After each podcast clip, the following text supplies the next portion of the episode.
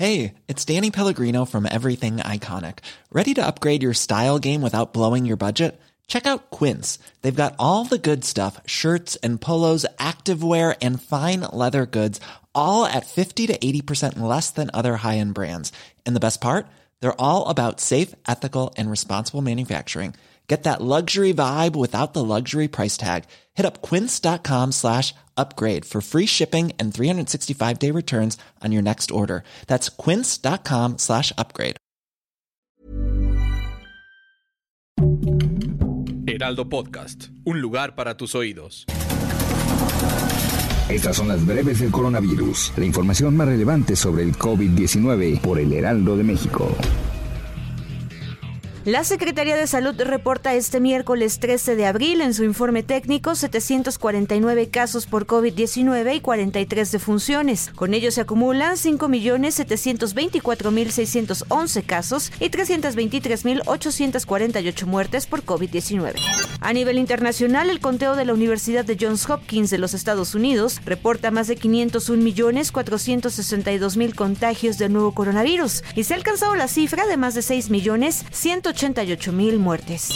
México espera iniciar en las próximas semanas la vacunación contra COVID-19 de todos los niños del país, para lo cual solicitó un lote a través del mecanismo multilateral de la OMS COVAX, dijo esta mañana el presidente Andrés Manuel López Obrador. El gobierno de la Ciudad de México anunció un cierre masivo de vacunación contra COVID-19 a partir de la próxima semana. Eduardo Clark, director general del Gobierno Digital de la Agencia Digital de Innovación Pública, informó que como parte de este plan, a partir del 18 de abril se intensificarán los esfuerzos de vacunación en la Ciudad de México con la aplicación de dosis en 187 unidades de salud del IMSS, ISTE y centros de la Secretaría de Salud Capitalina. En la Ciudad de México, autoridades sanitarias recomendaron a adultos mayores con comorbilidades graves que acudan por su cuarta dosis de la vacuna contra COVID-19. En conferencia de prensa, la titular de la Secretaría de Salud local, Oliva López Arellano, precisó que deben pasar al menos cuatro meses desde la aplicación de su refuerzo.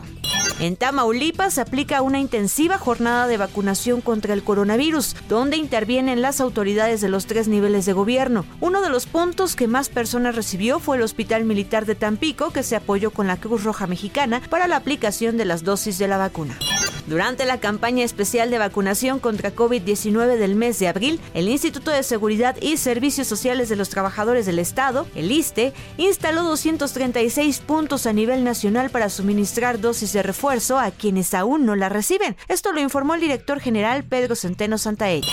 Y la Organización Mundial de la Salud anunció hoy su decisión de mantener la propagación del COVID-19 como una emergencia sanitaria internacional o pandemia. Esto porque no es el momento de bajar la guardia, sino más bien de que los países sigan preparándose para enfrentar este tipo de crisis. Para más información sobre el coronavirus, visita nuestra página web www.heraldodemexico.com.mx y consulta el micrositio con la cobertura especial.